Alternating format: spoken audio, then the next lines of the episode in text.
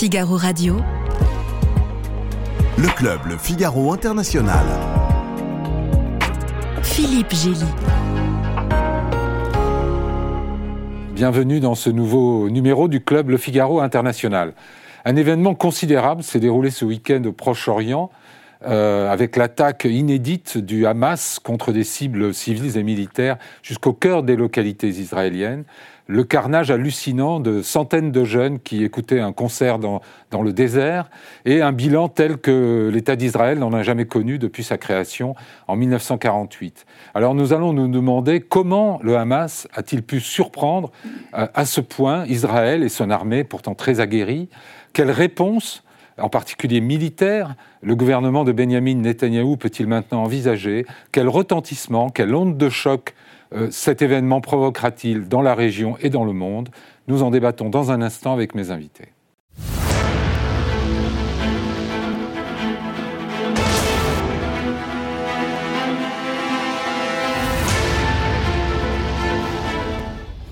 Alors d'abord, je vous remercie tous les quatre d'avoir accepté euh, cette invitation un peu euh, lancée un peu au pied levé.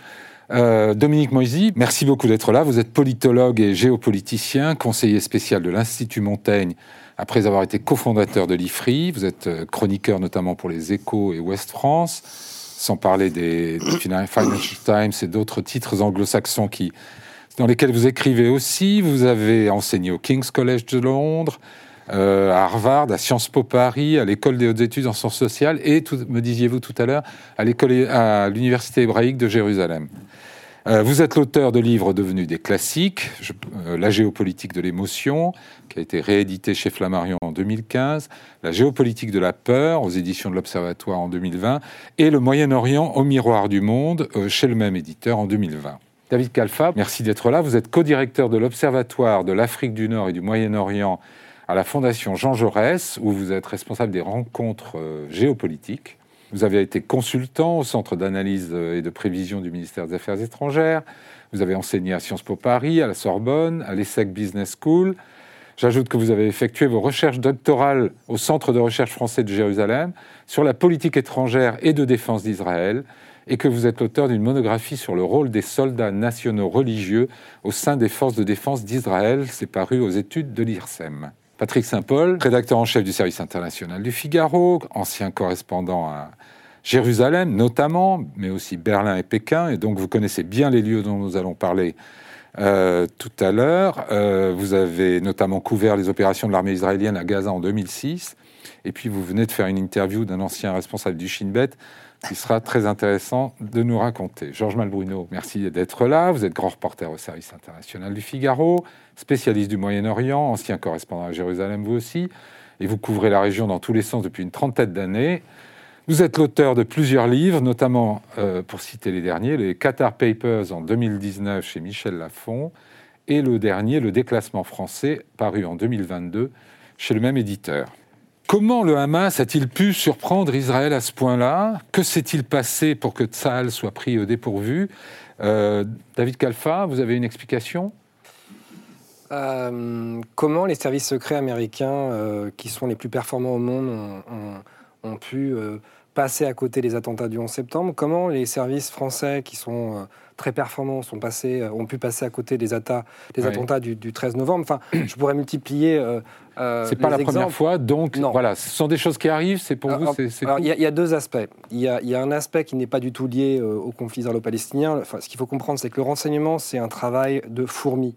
Il faut d'abord, dans un premier temps, collecter les données. C'est un puzzle qui est souvent gigantesque. Il y a toujours des pièces manquantes. Donc ça, c'est le premier aspect. Il y a probablement un renseignement israélien qui était défectueux, qui était fragmentaire, parce qu'il compte beaucoup sur le renseignement technique et non pas sur le renseignement humain dans la bande de Gaza, puisque les troupes israéliennes ne sont plus présentes dans euh, la bande de Gaza. Le, renseignement électronique, la surveillance par les drones. C'est ça, les euh, caméras intelligentes, capteurs. il y a eu un retrait de la bande de Gaza en 2005, donc l'armée israélienne n'est plus présente dans la bande de Gaza, donc pour obtenir un renseignement humain de qualité, c'est plus compliqué. Mhm. le, deuxième, deuxième aspect, c'est qu'une fois que vous vous avez un certain nombre de renseignements qui est toujours fragmentaire, il faut savoir l'analyser. Et là, à mon avis, il y a eu un problème euh, d'analyse, probablement d'appréciation des services de renseignement civils et militaires Shin Bet et euh, Aman. Le Mossad n'est pas euh, en cause ici, ça n'a pas de sens d'ailleurs de parler du Mossad. C'est le service de renseignement extérieur d'Israël. et donc très concrètement, je pense que les Israéliens, le scénario auquel ils se préparaient, c'était une invasion d'Israël via le nord du pays, c'est-à-dire le Hezbollah, qui justement ces derniers mois n'avait cessé publiquement, à travers son chef euh, mm. Hassan Nasrallah, de se vanter publiquement d'être euh, capable de, planter le drapeau du Hezbollah euh, en Galilée, de conquérir la, Galilée. Et le Hezbollah est un, étant un ennemi beaucoup plus redoutable que le Hamas. Quand vous êtes Alors il faut dire que c'est aussi une milice chiite soutenue par l'Iran. Le Hamas n'est pas chiite, mais soutenu par l'Iran. Oui, c'est-à-dire qu'il y a... Des, des, mouvements différents, mais la connexion, c'est l'aide iranienne. Alors, ce sont deux mouvements euh, islamo-nationalistes, euh, certes pour l'un euh, sunnite, le Hamas, pour l'autre chiite, mais qui partagent, si vous voulez, une vision commune du, conflit israélo-palestinien, parce que le Hamas, son objectif stratégique, ça reste la destruction d'Israël et son remplacement par un, État islamique, et le Hezbollah fait aussi partie de ce qu'on appelle le front du refus. Euh, et il y a eu un resserrement des liens ces derniers mois entre l'Iran, euh, le Hezbollah d'une part, euh, le Hamas et le djihad islamique d'autre part. D'accord. Dominique Moisy, dans votre tribune ce matin dans les échos, vous parlez de grandes distractions au sein du gouvernement israélien. vous pensez que ça a pu contribuer? Alors expliquez-nous d'abord quelle est la cause de cette distraction et est-ce qu'elle a vraiment pu jouer un rôle, enfin avoir des conséquences sécuritaires aussi dramatiques? Alors, je ne suis pas un spécialiste euh, des, questions de, sécurité et encore moins euh, de renseignement. Euh, ce qui me frappe comme historien, c'est la répétition de certains faits à des moments donnés. 73, mhm. les Israéliens ont l'information par les services secrets américains et ne l'intègrent pas, n'y croient pas. 2001, la veille, des, attentats du 11 septembre, euh, le mot mm. qui me vient spontanément à l'esprit est celui de hubris. C'est-à-dire qu'en réalité, euh, ils n'y croient pas. Euh, c'est tellement énorme. Ils paraissent tellement faibles, divisés, incompétents, donc on n'y croit pas. Et euh, la Vous parlez de l'adversaire. De l'adversaire. Et, là où je parle de grande distraction, c'est que on y croit d'autant moins que on a mis collectivement de côté la question palestinienne. Elle est trop complexe. Mais cette distraction dont vous parlez, c'est... C'est celle des Israéliens. C'est le fait que euh, la société soit très divisée, sur, notamment sur une réforme de la justice. Je dirais que oui, bien sûr. Euh, il y, y, a en ce moment euh, deux projets en Israël. Il y, a, il, y a, deux Israël, comme il y a deux États-Unis, comme il y a deux Polognes. Euh, il y a euh, un Israël, la République de Tel Aviv, qui est laïque, moderne, et un Israël beaucoup plus religieux, beaucoup plus théocratique, etc. Mais il me semble que l'explication fondamentale, elle peut apparaître dans le cœur de la tragédie, c'est-à-dire euh, la rave partie qui se fait euh, aux portes de Gaza. Et c'est la rencontre euh, de la rave et de mm. la rage. Mm. C'est-à-dire que, quelque part, pour tous ces jeunes, le problème palestinien n'existe plus. Et, donc, faire une fête. Ils font abstraction, ils sont à 10 km, mais ils sont. Faire une fête type Woodstock, au moment où. rien n'a été réglé, c'est ça le cœur du problème. je dirais autrement, euh, quand il y a le feu qui couve à vos portes, ce n'est pas le moment de s'interroger sur les structures de votre maison. Hmm. Et en réalité, c'est ce qu'ont fait euh, les Israéliens. Ils se sont divisés avec passion sur euh, une question fondamentale, celle de la Cour suprême, hmm. celle de l'équilibre des pouvoirs, sans se rendre compte collectivement, en réalité, que le feu couvait juste à l'extérieur de leur maison. Techniquement, euh, Patrick Saint-Paul, on, sait que les Israéliens, normalement, les, services de renseignement et l'armée, savent tout ce qui se passe à Gaza. On leur on dit, euh, Elie Barnavir écrit dans Le Monde, euh, c'est une armée qui est censée pouvoir détruire l'appartement du troisième étage gauche dans un immeuble de huit étages parce qu'il y a un terroriste placé là. Alors, Comment fait peut-être longtemps qu'il n'était pas à Gaza, mais euh, moi, ce que, ce que, ce que m'a dit, euh, ce que m'a expliqué au téléphone à Yelon, qui est l'ancien patron du, du Shin Bet, c'est qu'en fait, les, les, les, gens de la brigade Azedine al-Qassam, donc la, branche militaire du Hamas, les dirigeants actuels de cette branche, euh, sont là depuis des années. Mohamed Deif est là depuis la, la, 16. oui. Et, donc, c'est des gens qui ont vécu la première, la seconde intifada, souvent bloqués dans Gaza, et ils ont appris à vivre avec la surveillance israélienne. Et en fait, euh, ce qu'ils racontent, c'est qu'ils sont tout à fait capables de travailler à l'ancienne sans téléphone, sans Internet, sans message électronique, et que là, Israël est aveugle, en fait. Et ils n'ont pas vu venir à cause de ça. Et apparemment, il y a un très petit nombre de personnes qui étaient au courant de cette euh, opération. La, et, la que israélienne a été mise en échec sur la barrière à un milliard euh, de eh dollars, qui est euh, assortie de censeurs pour empêcher de creuser des tunnels dessous. Et ils sont passés avec un simple bulldozer. Et, tout le monde, tout, tout, le monde dormait. Et un autre, et un autre problème majeur, c'est que à cause de la politique de ce gouvernement qui est focalisé sur la défense des, colons en Cisjordanie, il y a un grand nombre d'efforts militaires qui avaient été concentrés sur la Cisjordanie comme sur le nord du pays. Et en fait, Gaza avait été un peu délaissé. C'est ça parce que c'est une accusation que porte l'opposition euh, politique en Israël contre le gouvernement de Netanyahou de dire voilà, vous avez déplacé l'armée euh, pour protéger les colons en Cisjordanie, qui eux-mêmes multiplient quand même les coups de force et, les opérations un peu violentes contre euh, les Palestiniens. Est-ce que c'est avéré ça Il y, y, a 26 bataillons qui étaient déployés avant l'invasion, avant l'opération terroriste du Hamas en Cisjordanie. En effet, ils sont mobilisés dans des, dans des opérations de police. Alors, il ne faut pas non plus être dans le, simplisme. Euh, ces bataillons avaient été déployés avant l'avènement de cette coalition de droite et d'extrême droite euh, sous, euh, sous Nathalie Bennett et, et Yair Lapid, parce que depuis mars 2022, il y a une vague d'attaques terroristes qui vient du nord de la mmh. Cisjordanie, parce qu'il y a un effondrement de facto de l'autorité euh, palestinienne avec un Mahmoud Abbas qui est complètement euh, marginalisé. et donc l'armée et ses forces spéciales mènent des opérations quasiment au quotidien dans le nord de, la Cisjordanie. En effet, ça explique en partie ce qui s'est passé. Par ailleurs, il y a quand même aussi le choix de la date du Hamas qui est extrêmement habile. Hein. Hmm. Le fait de choisir la date hébraïque de la guerre de Kippour, par ailleurs aussi des festivités religieuses, sous côte. où une partie des soldats, qui sont normalement les troupes sont prépositionnées au hmm. sud d'Israël, les forces spéciales, euh, ont été démobilisés et tout simplement ont été envoyés dans leurs familles euh, respectives. Donc il a fallu du temps pour qu'elles puissent rejoindre le sud du pays et mm. euh, contre-attaquer. et donc il y a aussi un élément de politique, éminemment politique, qui est lié à cette, coalition, qui est, constituée de clowns, d'ultranationalistes incompétents. Mm. Qui sont dans une rhétorique populiste permanente, hein, qui, a probablement aussi. on y viendra tout à l'heure, peut-être au moment où on évoquera les réponses. Georges Malbruno, que cherche le Hamas dans cette... Euh, Avant, je voudrais revenir, moi je suis tout à fait d'accord avec ce que vous dites Dominique, je pense qu'il y a... Israël euh, a été victime un peu de sa surpuissance euh, au cours de ces dernières années. C'est-à-dire que la disproportion des forces est telle qu'on relâche son attention, c'est ça?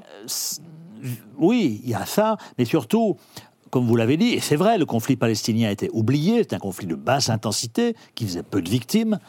le monde arabe, pensait-on, allait faire la paix avec nous sans qu'on ait besoin de faire des concessions sur le dossier Là, palestinien. Vous parlez de la région, Donc, oui, les Émirats, l'Arabie peut-être bientôt. Donc, on, se sentait relativement en sécurité.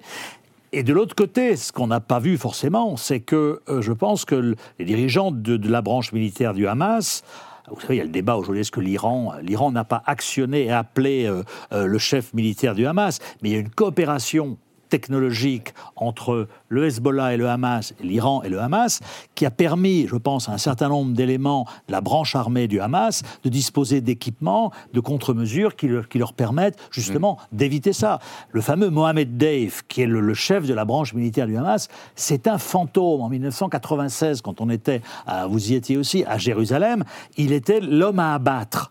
Il a disparu pendant 5 ans des radars et on l'a retrouvé ensuite. Et là, il est encore là. Et ça fait 30 ans, 25 ans qu'on ne l'a pas vu. Donc je pense que ces gens-là, effectivement. Blessé dans des frappes, par ailleurs. Il a été blessé dans des frappes. Oui, mais il y a très longtemps. Il y a très longtemps. Donc la nature ayant horreur du, vide, euh, d'autres personnes sont venues les aider. Et on est probablement qu'au début des découvertes, des surprises, justement. Ok, venons-en à ma question. Pour vous, que, cherchait le Hamas dans, une attaque aussi sanglante, aussi spectaculaire, aussi choquante Quel est leur but? Alors leur, leur, but, je pense, il, est multiple. Il est euh, d'abord en termes euh, d'image, ce qu'on a vu samedi matin à la télévision. Euh, moi, ça fait 35 ans que je suis presque au quotidien ce conflit. Je n'osais pas y croire. Des, des, journalistes palestiniens proches du Hamas qui faisaient du live report dans des kibbutz ou dans les villes israéliennes, c'est une invasion terrestre. Donc ça, ils ont réussi à marquer les esprits, et, ça va au-delà.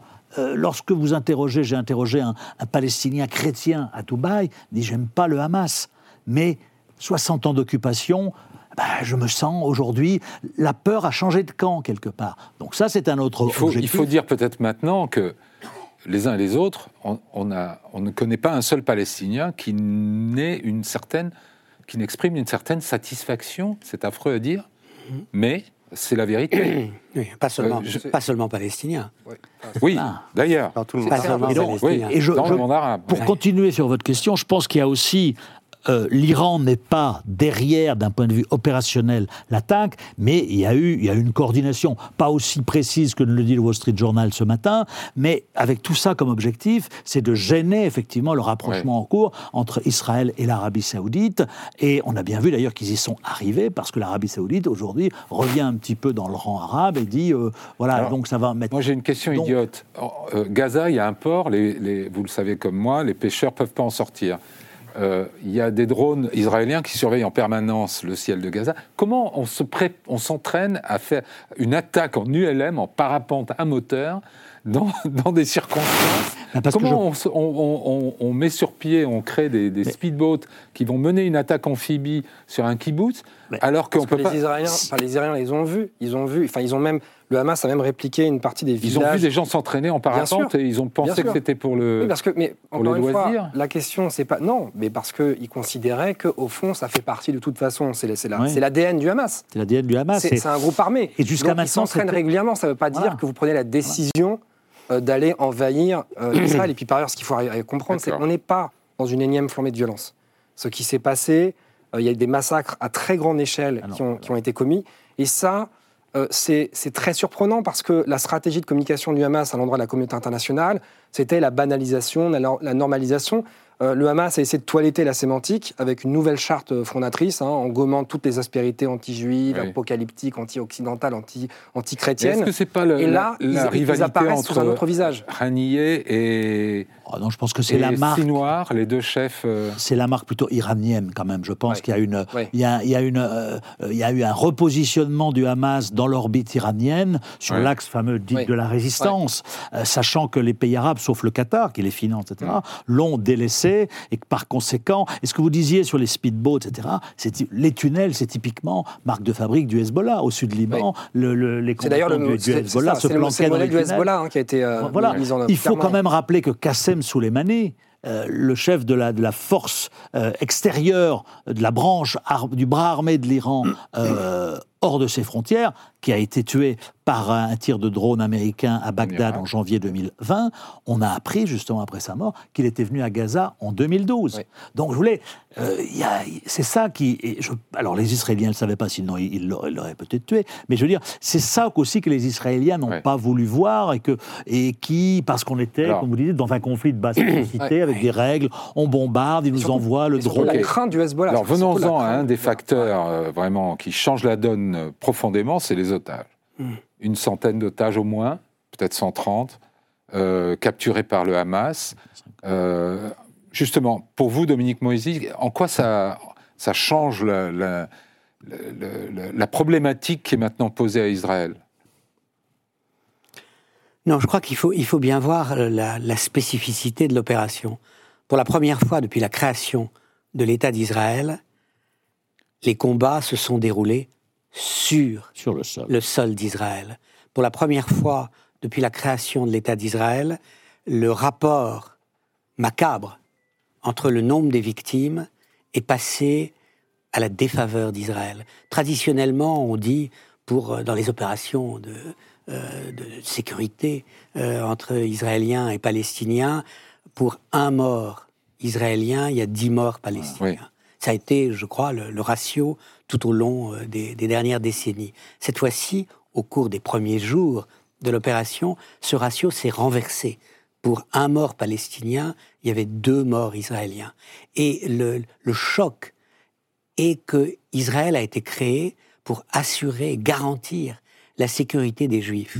Dans le climat qui suit la Seconde Guerre mondiale, qui suit euh, la découverte de la Shoah, euh, de l'Holocauste, il y a ce plus jamais ça, et plus jamais ça en Israël, puisque l'État existe pour vous mmh. protéger. Mmh. Et ce qui s'est passé, c'est qu'on a assisté en réalité à un pogrom. C'est-à-dire que euh, des citoyens civils mmh. ont été poursuivis, tués, pris en otage parce qu'ils étaient juifs. Mais le fait nouveau, c'est qu'ils étaient dans leur État, dans leur territoire. C'est l'image de samedi matin. Quand on... et, et, je dirais qu'il y a là, il y a un mélange en fait. Euh, il y a euh, en partie l'image des croisades. Euh, sur, on, on, partait parfois en invoqué d'ailleurs par, les, par, les Palestiniens. Tout à fait, on partait en Terre Sainte et sur le chemin, on, massacrait quelques Juifs. Euh, mais il y a surtout euh, cette idée que le gouvernement le plus à droite, le plus sécuritaire de l'histoire d'Israël est celui qui a le plus failli dans sa défense de la sécurité des citoyens israéliens. Et je crois que le message, pour répondre à la question précédente, que voulait euh, le Hamas? Rappeler au monde, aux Palestiniens et au monde arabe dans l'ensemble, qu'ils existaient. Mmh. Et le faire à un moment où on pouvait à la fois rappeler le passé, le 50e anniversaire euh, de mmh. la guerre du Kippour, et intervenir de manière décisive dans le présent et le futur. Hmm. Ce qui était inacceptable pour le Hamas et son allié iranien, c'est que le pays qui donne la légitimité sur le plan religieux, l'Arabie saoudite, le gardien hmm. Euh, des lieux saints, la Mecque, Médine, le dôme du temple, allait se rapprocher avec Israël alors qu'il n'y avait aucune condition hmm. sur la question palestinienne. Donc il fallait intervenir dans l'esprit du Hamas vite et le faire à un moment, je reviens où euh, cette considération de politique intérieure a joué, les Israéliens semblaient regarder ailleurs leur nombril. Patrick Saint-Paul, euh, est-ce qu'avec ce coup d'éclat, le Hamas a signé sa perte à terme? Non, je crois pas. Je crois qu'il s'est emparé de la cause palestinienne, qu'il a signé la perte de l'autorité palestinienne et de, et de Mahmoud Abbas, qui était déjà totalement vieux, discrédité, l'autorité palestinienne n'existe plus. Et, surtout, elle n'incarne plus la, cause palestinienne et des Palestiniens, où il y a quand même euh, une colère. Euh, je veux dire, cette occupation, il y a un ras-le-bol qui est encore plus fort à Gaza qu'en Cisjordanie, parce que c'est en fait le blocus et, l'encerclement de, de, Gaza est plus dur, et, plus dur qu'en Cisjordanie. Et, bien que le Hamas euh, ait été, euh, mais la nature... il n'y a pas eu d'élection, mais ces dernières années très impopulaire euh, à Gaza, et, en dépit des, milliers de morts qui, qui s'annoncent, ils incarnent aujourd'hui la cause palestinienne, et qui était une cause qu'on croyait oubliée. On croyait que c'était désespéré, que plus personne euh, euh, ne tenait compte des Palestiniens qui, comptaient pour du beurre. Et là, tout d'un coup, le Hamas arrive et, il voit qu'il compte plus pour du beurre et que c'est de nouveau sur la table. Et c'est pas avec euh, les modérés du, du Fatah, c'est les méchants du Hamas qui... Ils n'ont rien à craindre de la riposte d'Israël Israël, Bien sûr professent l'intention d'éradiquer le Hamas. Est-ce que c'est possible? Ils, veulent éradiquer la, branche armée du, Hamas. Est-ce que c'est possible? Mais ça va être très compliqué. Parce que euh, déjà, en, 2006, euh, il y a déjà eu une opération, euh, et, un certain nombre depuis, mais une opération israélienne à, Gaza. il y avait déjà des tunnels partout hmm en, 2006. Et, je me souviens, ils avaient des barils de TNT que, qui faisaient exploser avec des lance-roquettes à distance. Ils avaient explosé un char Merkava comme ça et tué deux soldats israéliens dont ils avaient euh, caché les têtes dans un sac qu'ils avaient brandi ensuite devant les journalistes, juste les têtes des soldats qu'ils avaient, euh, tués. Et ça, c'était rien par rapport à ce qui s'annonce, parce que le Hamas de l'époque n'est plus le Hamas d'aujourd'hui. C'est devenu un mouvement euh, sophistiqué, avec des armes beaucoup plus sophistiquées que ce qui existait à l'époque. Et si euh, Tsahal rentre dans la bande de Gaza, c'est des, centaines de soldats israéliens qui vont se faire tuer. Est-ce qu'il est, possible qu'un piège attende les Israéliens à l'intérieur de Gaza, Georges le Hamas, visiblement, a bien préparé en amont son opération. on peut pas ne pas savoir on, peut penser que grâce à, des conseillers ou même sans conseillers, ils ont bien préparé l'aval, l'après. Donc je pense qu'il hmm. y a des surprises. Et pour revenir alors sur la question des otages, là, ça modifie complètement la donne. Parce que quand vous avez 150 otages à votre disposition, euh, ça change. D'ailleurs, le, des responsables militaires israéliens l'ont dit, ça va quand même nous freiner dans notre action. Et on a vu euh, que hier, dimanche, le Hezbollah a lancé un avertissement en commençant à calibrer une petite euh, attaque sur les fermes de Sheba, sur un minuscule portion de territoire libanais occupé par Israël. Mais le message était clair. Il dit, si vous pénétrez massivement à Gaza, si vous lancez une opération terrestre massive, et si vous voulez, comme vous dites, éradiquer le Hamas, pense qu'il y a de très forts risques mm. euh, qu'il y ait un second front s'ouvre. Et alors là, on revient sur la question des otages, parce qu'on va assister à des mises en scène macabres, probablement, etc. Et ça, je, pense que la société israélienne n'est probablement pas, euh, enfin, je veux dire, devra, devra euh, intervenir. Et donc, ça va être très, très compliqué. Moi, je suis, mm. je pense que cette fois-ci, on est Israël n'a plus la main militairement. Et c'est là, c'est ça, euh, elle a la main militairement, elle, elle va bombarder, etc. Mais on voit bien, on voit déjà que le Qatar a annoncé qu'ils étaient en train de négocier la libération de 30, une trentaine de femmes euh, et d'enfants israéliennes détenues contre 30. Et vous disiez tout à l'heure le ratio, là aussi il est intéressant, parce qu'avant c'était Gilad Shalit contre 1000 palestinien. Là, c'est un otage israélien ou une contre une palestinienne. Donc, je pense que là, on est rentré dans une nouvelle page d'un conflit et l'opération terrestre, l'invasion de Gaza, pour Israël, je, je, pense que ça, ça va être très, très, très compliqué. Dominique Moisy. Bon, là, on est dans le domaine des spéculations. Mais je dirais intuitivement, je crois qu'Israël va frapper massivement, entrer avec ses chars et ses hommes. Il s'agit pour les Israéliens de rétablir un équilibre stratégique, psychologique, mental presque, avec euh, euh, les, Palestiniens. Et euh, hélas, il y a déjà eu 700 morts, au moins, du côté israélien. 800, 800 peut-être aujourd'hui. Le, les Israéliens se disent, bah, il y en aura peut-être 900 avec les otages, euh, mais nous n'avons pas le choix. Euh, et euh, il convient pour nous d'éradiquer. et là, je crois que la différence avec 2006, c'est que 2006 pouvait apparaître comme une guerre de choix. Ce n'était pas mmh. indispensable. Alors que 2023 apparaîtra aux yeux des Israéliens et de l'histoire comme une guerre de nécessité. Mhm. Ils sont venus nous tuer. Nous ne pouvons pas accepter euh, que de telles opérations se reproduisent.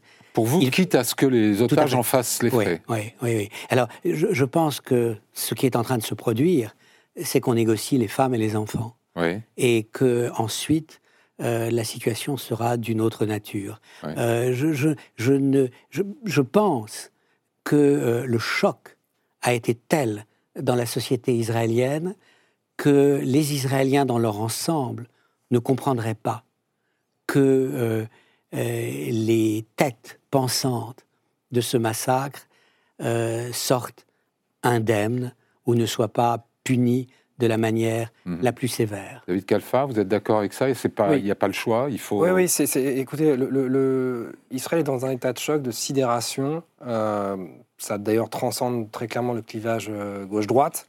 Il faut quand même savoir que les populations qui ont été euh, massacrées dans le sud du pays, euh, pour la plupart, votent à gauche. les habitants des kibbutz, les habitants des moshavs du pourtour de la bande de Gaza, c'est un des bastions de la gauche travailliste israélienne. Donc ça dépasse très largement la question de l'occupation de la Cisjordanie. D'ailleurs, à ce sujet, je pense qu'il faut quand même pas tomber dans le piège euh, je, comprends bien, je suis le premier, moi, à être extrêmement critique de la coalition euh, israélienne actuelle, mais là, on est sur tout à fait autre chose. Le Hamas, c'est toujours la politique du pire. Ils veulent pas deux États, ils veulent un seul État à la place d'Israël. Hmm. Ils le disent. Enfin, il faut les prendre au sérieux, il faut les écouter. Euh, sur toutes les chaînes d'information, en arabe comme en anglais, enfin, ils le réclament ouvertement. Mettent à nier très récemment.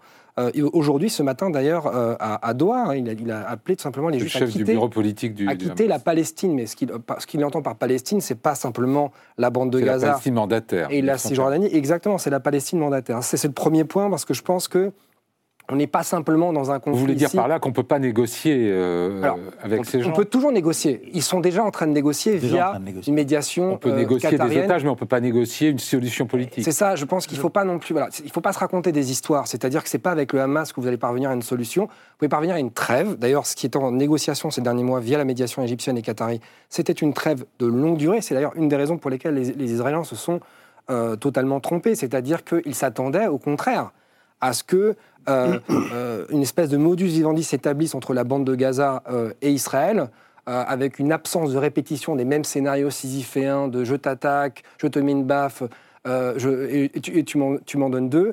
mais là, on est sur autre chose. La stratégie d'endiguement d'Israël, qui était celle qui a structuré, au fond, la vision israélienne de l'adversaire, c'est-à-dire du Hamas dans la bande de Gaza, aujourd'hui, elle s'est totalement effondrée.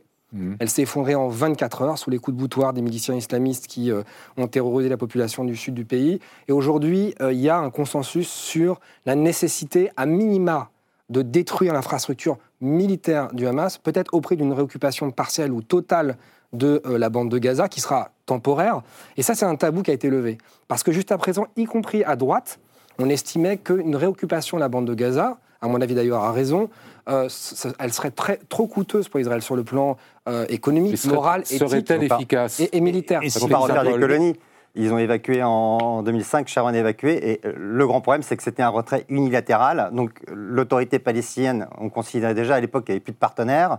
Ah, l'occupation militaire, hein. l'occupation militaire. L'occupation militaire. En gros, il a donné les clés de, Gaza au, Hamas. Eux ont présenté ça comme une victoire militaire du, Hamas qui avait poussé dehors les colons de la bande de Gaza. Et, au moment de la victoire du Hamas aux, élections, euh, il y avait, euh, en, 2006, donc quand ils ont gagné les élections dans, la bande de Gaza, il y a un moment politique qui a été, qui a été loupé par euh, les Occidentaux et, et, par Israël. C'est-à-dire que l'Union européenne a tout de suite décidé que voilà, le Hamas étant un mouvement terroriste, on ne pouvait pas faire affaire avec lui, on ne pouvait pas discuter avec lui, alors qu'à l'époque, il y avait au sein du Hamas mm. une aile plus ou moins modérée qui était prête à faire un compromis euh, avec Israël. Moi, je me souviens avoir euh, euh, interviewé Ismaël Agni à l'époque. Et, le même dont vous parliez, c'est-à-dire le chef du bureau politique du Hamas. Et, qui racontait que sa sœur vit en Israël, à côté de Nazareth, qu'elle vote aux élections israéliennes, qu'elle ne vote pas pour un parti arabe, qu'elle votait pour, pour, pour, un parti pacifiste israélien. et donc, il disait de facto, on reconnaît l'existence d'Israël parce qu'ils sont là, ma sœur vit là-bas, elle vote aux élections israéliennes.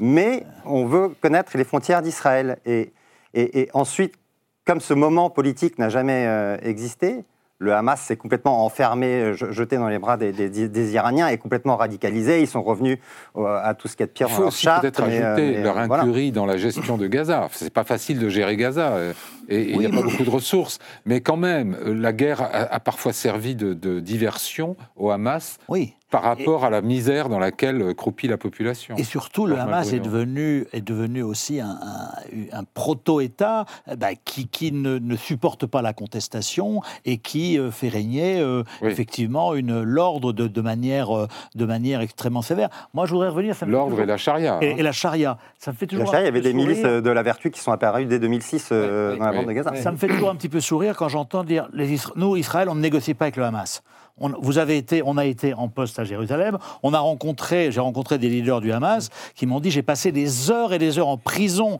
avec mon agent du Shin Bet qui me traitait et qui me disait ben, il faut faire ci, il faut faire ça. Vous vous rappelez aussi que dans les années 70 et 80, Israël a largement contribué à la création du Hamas pour affaiblir l'OLP d'Yasser Arafat. Arafat qui voulait détruire Israël jusqu'au moment. La, la création du Hamas, non, ça c'est. Voilà. Non, non, la création, non. Euh, euh, donc je pense que le Hamas ah. l'a montré au cours de son histoire, a su faire des pas, y compris, euh, comme, comme, tu l'as dit tout à l'heure, reconnaître sans reconnaître l'État d'Israël. Mais aujourd'hui, là je suis d'accord, on n'a pas. En 2006, le Hamas a gagné les élections palestiniennes. La communauté internationale lui a dit on est désolé, vous êtes barbu, on ne vous reconnaît pas. Donc, effectivement, à partir de ce moment-là, eh bien, il y a eu un shift. Et aujourd'hui, on n'est plus dans cette logique-là, d'effectivement, d'avoir un parti qui reste toujours financé par nos alliés qatariens, qui ont les moyens, qui financent, contrôlent, mais, mais il y a l'Iran aussi qui est, qui, est, rentré dans le jeu. Donc, ça pose un problème au monde arabe. Est-ce que le monde arabe peut laisser la cause palestinienne entre les mains de pays non arabes, la Turquie et l'Iran? Mais c'est la problématique d'aujourd'hui et celle de demain.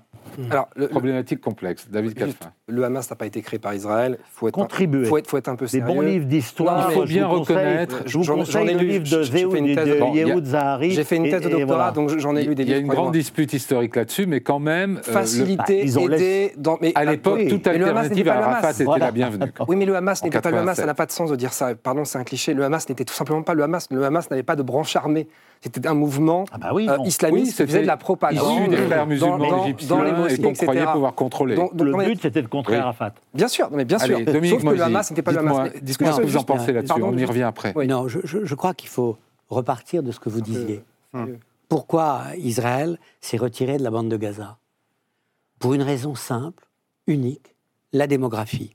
Les démographes ont convaincu Sharon qu'il ne pouvait pas conserver ces territoires, mhm. qu'à terme, il y aurait une majorité de Palestiniens sur les territoires contrôlés par Israël, et ça n'était pas tenable. Et, mhm. je crois que ça, c'est euh, le, point de départ. Alors ensuite, il y avait à l'époque, je m'en souviens, tous ceux qui disaient Gaza est une très vieille ville qui avait un passé glorieux. Elle, elle va redevenir euh, Hong Kong sur la Méditerranée. Ah oui, ça va durer longtemps cette illusion. Ça va pas durer longtemps, Dominique. Hein. Non, justement, justement, Hong Kong sur la Méditerranée, Singapour, etc. Donc le, le modèle du développement ah euh, économique et social. Je, je crois que, euh, bien entendu, tout cela était de l'illusion pure et simple. Et les multiples blocages israéliens n'ont pas aidé le développement de Gaza, mm. mais ceux qui ont dirigé Gaza l'ont amené à sa perte en termes économiques, politiques et sociaux. C'est une prison à ciel ouvert, mais les principaux géoliers sont les dirigeants euh, de. Euh, il, il, faut qu'on avance un peu. Est-ce que, vous l'avez un peu évoqué, mais est-ce que c'est la fin de l'autorité palestinienne Pour vous, David Kaffa euh, il, est, clair que euh, un des objectifs du, Hamas à travers cette opération, évidemment, c'est de marginaliser davantage l'autorité palestinienne, de la supplanter à terme. L'objectif stratégique du Hamas, c'est la conquête de l'OEP. Est-ce qu'à cet égard, la coalition radicale au pouvoir en Israël et le Hamas ne sont pas finalement des alliés objectifs contre l'autorité? D'une certaine manière, oui. Euh, la stratégie de la droite israélienne, et notamment celle de Netanyahou, c'était non pas, alors les, divisions interpalestiniennes n'ont pas été créées par Israël, par la droite, mais la droite a, profité et cyniquement joué sur cette division pour éviter de euh, faire euh, quelques compromis que ce soit euh, avec, avec la partie mmh. palestinienne. Et on voit bien que cette stratégie revient aujourd'hui à Israël comme un, comme un boomerang. maintenant, s'agissant du Hamas lui-même, ce n'est pas une organisation monolithe, bien entendu, puisqu'il y a une branche extérieure, branche militaire, branche politique, tout ça est complexe sur la question de la reconnaissance. Il ne s'agit pas de reconnaissance. Ils n'ont jamais parlé de reconnaissance. Je vous mets au défi de trouver une déclaration d'un dirigeant du Hamas. Et tout à fait. Ils n'en parleront jamais, mais ce n'est pas le problème de. C'est ça, c'est la question des facteurs. dans l'interview que j'ai eue de Régnier, il a dit qu'il ne reconnaissait pas l'existence de l'État d'Israël pour l'instant parce qu'ils ont ignoré les frontières, mais que le jour où ils connaîtraient les frontières euh, de, cet État, ils étaient prêts à le reconnaître Le jour où ils rentrent dans l'OLP a reconnu Israël. Comment on fait? Oui, mais on est sur, on est sur autre chose. Eh L'OLP, c'est un mouvement nationaliste à tendance laïque. Là, il ne faut pas sous-estimer, il faut quand même euh, prendre au sérieux ce que raconte le Hamas. Bien sûr. On, a une tendance en Occident, avec une vision très ethnocentrique, à projeter sur le Hamas nos propres catégories intellectuelles. La dimension théologico-politique, elle est prégnante. Hmm. Ce qui d'ailleurs explique les, liens euh, structurels, euh, stratégiques entre les islamistes sunnites que sont le Hamas et les islamistes chiites que sont euh, le Hezbollah euh, euh, libanais. Maintenant, évidemment, c'est aussi un mouvement sociopolitique, il ne faut pas caricaturer, c'est complexe. Mais ils sont prêts, si vous voulez, à une trêve de longue durée. Ça, il n'y a pas de doute là-dessus. Mais il faut comprendre que leur vision de ce qu'ils appellent la Houdna, c'est de geler en quelque sorte le conflit pour se consolider politiquement et militairement l'obsession du Hamas. Et démographiquement. Exactement. Jour, Comme toute dictature religieuse ou militaire, l'obsession de toute dictature, c'est de survivre. Donc ça, son premier objectif, c'est de survivre, de maintenir sa mainmise sur la bande de Gaza. Mais ensuite, sa vision à long terme. On peut peut-être pas la comprendre en Occident, mais ils sont persuadés que Israël, en tant que tel, c'est un projet colonial. Alors, vous m'avez tendu une perche en parlant de, de, ce fossé entre l'Occident et, les, et le reste du monde. Je voudrais qu'on regarde une carte qui a été faite ce week-end, très intéressante par le Grand Continent, qui montre euh, les endroits du monde où il y a un soutien ferme en bleu affiché à, euh, à Israël. Mm-hmm. Et le reste, c'est soit l'orange, c'est de l'ambiguïté stratégique. Euh, on ne se prononce pas trop, on appelle à la désescalade, mais on prend parti pour personne. Et tout ce qui est en rouge, c'est le soutien carrément ouvert et explicite au Hamas. Mm-hmm. Est-ce que l'Occident ne devrait pas se sentir un petit peu seul oui. Euh, dans sa condamnation euh, des événements du week-end Je crois que ce qui me frappe, euh, c'est le, parallèle entre la guerre en Ukraine et la guerre du Sukkot. C'est ce que j'appelle le divorce émotionnel du monde. En fait, vous avez... c'est paradoxal. Jamais le, Israël n'a été plus soutenu par l'Occident. Euh, mhm. depuis, je, retrouve dans les, les, les, les, émissions quelque chose de l'esprit de 1967, c'est-à-dire le sentiment que quand Israël, est en danger, on fait bloc. et, et, là, bien entendu, euh, chacun dans le monde occidental peut trouver son, sa relation directe. Euh, on voit des scènes d'égorgements multiples. Euh, ce ne sont pas seulement des, massacres. Il y, a, il, y a, une, il y a des déportations. Et, il y a cette idée, mais nous avons vécu cela. Il y a le côté 13 euh, novembre, il y, a, tout ce que vous voulez. Il y a les attentats. Euh, le 11 septembre pour les Américains. Il y, a, il y a le 11 septembre. Mais le fond de l'affaire, et, et je crois que vous avez tout à fait raison, c'est qu'il y a une différence totale entre l'empathie du monde occidental avec Israël et la distance de ce qu'on appelle le Sud global à l'égard d'Israël. Donc l'héritage du monde colonial, il est là. Mm. L'impérialisme, au fond, c'est, je dirais que c'est la clé du drame. C'est la rencontre de deux calendriers incompatibles. Israël est aux yeux des Israéliens la dernière manifestation du phénomène de nationalisme européen à la fin du XIXe siècle. C'est la création de l'État d'Israël qui suit la création euh, de l'Italie, euh, de l'Allemagne, etc. Alors que pour le reste du monde, arabe en particulier, euh, Israël est le phénomène anachronique de la recolonisation au moment où la décolonisation commence dans l'ensemble du monde.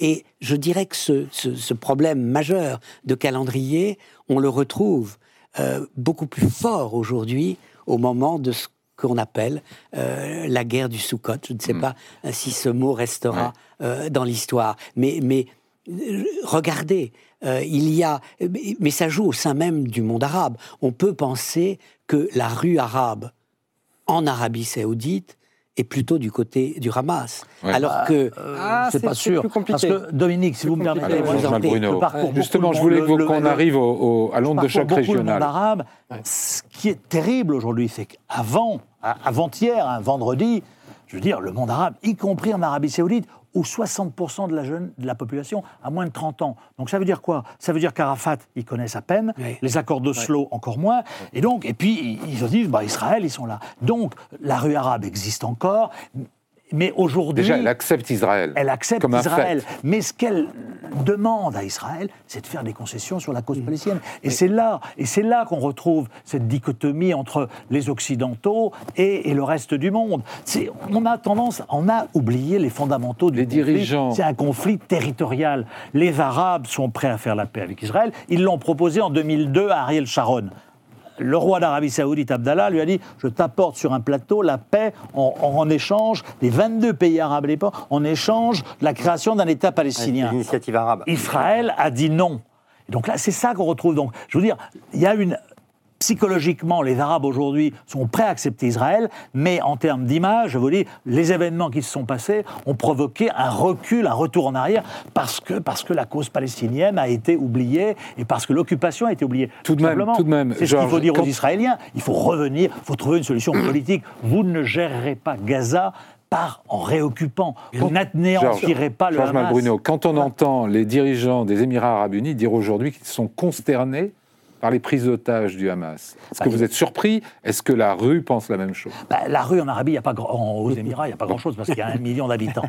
Donc, les Émirats ont fait la paix avec Israël depuis longtemps, etc.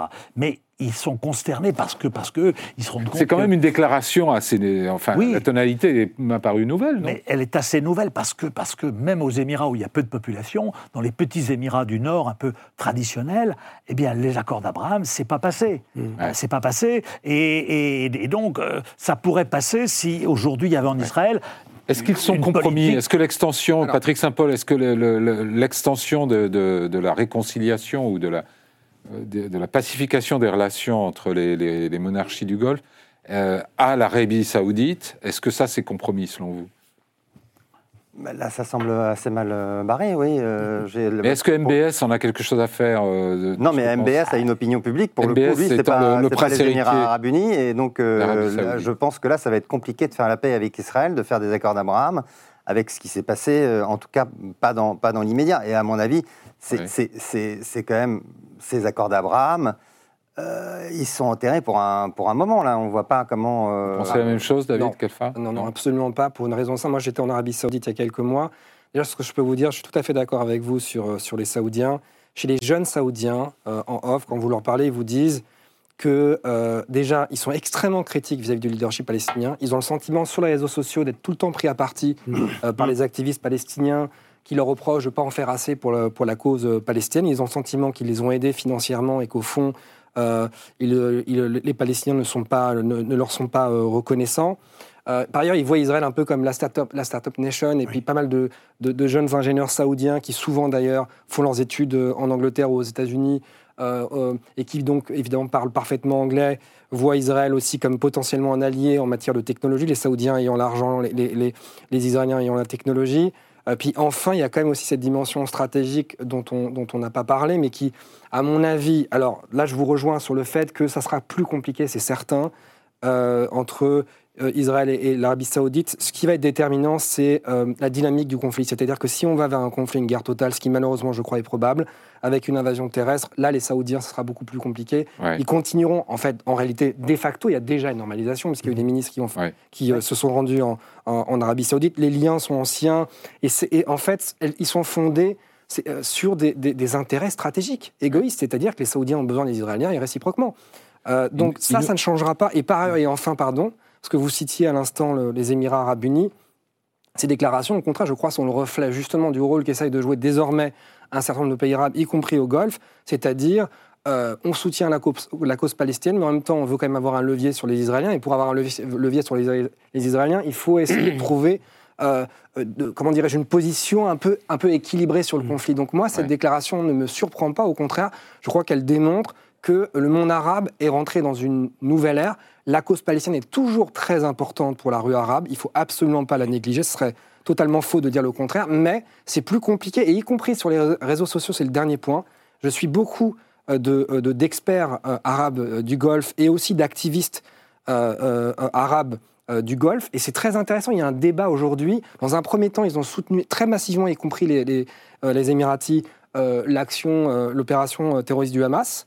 Euh, en parlant d'occupation, etc. Et à partir du moment où les, images ont commencé à circuler euh, de prise d'otages, de sévices, parfois de sévices sexuels, de, massacres, là, il y a un débat qui est né euh, dans le monde arabe sur les réseaux sociaux. Et ça, je crois que c'est la première fois où certains ont commencé à dire, y Alors. compris au Koweït, euh, là, ils ont été trop loin. Et l'image qui renvoie à la fois des Arabes et de l'islam est désastreuse. Il nous reste à peine plus de trois minutes. Euh, Dominique Moisy, vous vouliez ajouter quelque chose Et je voudrais aussi qu'on parle, dise un mot quand même, de l'Iran et peut-être aussi de la Russie.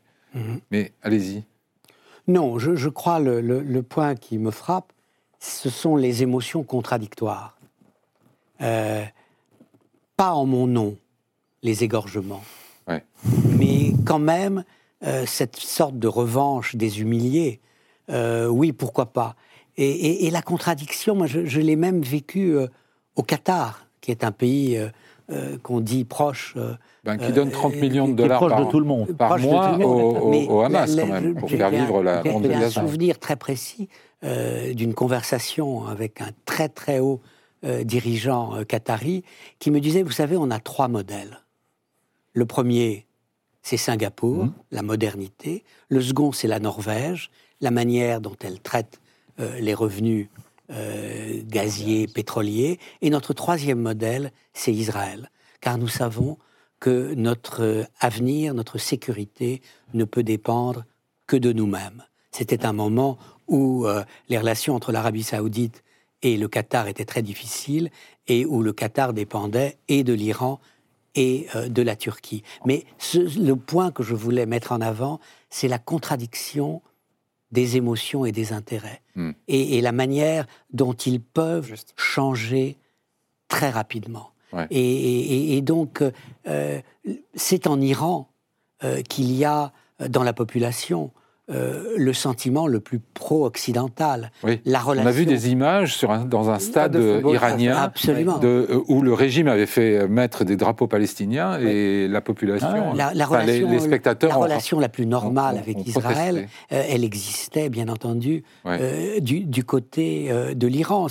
Et on peut penser que plus l'Iran se sent faible à l'intérieur, plus il risque d'être dangereux à l'extérieur. Un peu comme la Russie euh, de, de, Poutine. Justement, un mot sur la Russie, Patrick Saint-Paul. Est-ce que l'Ukraine peut faire euh, les frais indirectement de, de, ce retour d'attention des Occidentaux, en particulier des Américains, sur euh, le conflit israélo-palestinien? Bah, on voit bien que là, la, tension pour les Russes déjà euh, de, la communauté internationale euh, a basculé. tout d'un coup, on regarde plus ce qui se passe en Ukraine, on, est focalisé totalement sur ce qui se passe euh, en Israël et dans les territoires palestiniens. Et il y a aussi le fait que les Américains vont donner des, munitions, de la défense anti-aérienne à Israël. et, on sait que les stocks ne sont pas inépuisables et que donc probablement ce qu'auront les Israéliens, c'est ce que n'auront pas les Ukrainiens. Georges, en moins d'une minute, le, prochain domino, le prochain événement dans la région, c'est quoi? Non, le prochain événement, l'effet immédiat. C'est l'effet immédiat, c'est de voir à la frontière nord s'il y a une extension du hmm. conflit. Voilà, qui dépend effectivement avec le Hezbollah, avec le Hezbollah. Et là, voilà, et je pense que c'est ça. Vous croyez à une régionalisation, une extension du conflit? Hmm, J'ai tendance à penser que non, parce que le Hezbollah a quasiment signé la paix avec Israël en partageant le, gaz dans la Méditerranée. Sauf que c'est un intérêt secondaire pour pour eux. Et donc, je pense que maintenant, pas à l'échelle libano-libanaise, si je je puis me permettre. leur positionnement politique est quand même lié à cette. Juste, vous disiez, l'Iran, effectivement, est affaibli à l'intérieur, mais n'a jamais été aussi fort à l'extérieur. Et donc, l'Iran a des bases euh, via des alliés en Syrie. Je veux dire, je ne fais pas un scénario catastrophe, mais tout est possible aujourd'hui. On est arrivé au bout. On a basculé. En un mot, vous croyez à une extension du conflit euh, dans l'immédiat Ça dépendra de sa dynamique. Euh, elle est malheureusement probable. Elle est probable, parce que c'est un scénario qui avait été envisagé Comme Georges par, le Nord avec le, le Hezbollah. Une guerre multifront. Euh, c'est probable. C'est pas forcément l'intérêt du, du Hezbollah. Dominique Moisy, vous y croyez aussi? Vous le craignez? Moi, je, crois à, l'extension à Gaza, euh, très fort, hélas, ou tant mieux. Euh, pour le reste, je serai prudent et je ne me prononcerai pas. Patrick Saint-Paul, le mot de la fin? Bah, Ça dépendra du nombre de morts qui, qui, a, à Gaza, puisque les, les, réactions se feront en fonction du nombre de, morts qui sont là-bas. Et il y a une chose, je pense, pour, pour euh, terminer sur le, Il y a eu une duperie quand même dans les accords d'Abraham. Qui, qui, qui, que, euh, et qui sont aujourd'hui, euh, c'est difficile de, de, de, faire abstraction de ce problème, c'est que le gouvernement israélien s'est échangé, en, échange de, la, de, la, paix avec ces pays, euh, s'était engagé à mettre fin à la colonisation. Or, ce gouvernement euh, soutient à l'annexion. Or, ce gouvernement annexe, colonise, et ça, c'est une ambiguïté qui, qui pourra plus continuer aujourd'hui. Merci à tous les quatre. Sujet foisonnant, profond et un peu déprimant aussi parfois, mais qu'on n'a pas épuisé en une heure. En tout cas, merci mille fois de, votre présence et de vos avis. Euh, je vous souhaite une bonne semaine à tous et je vous retrouve la semaine prochaine.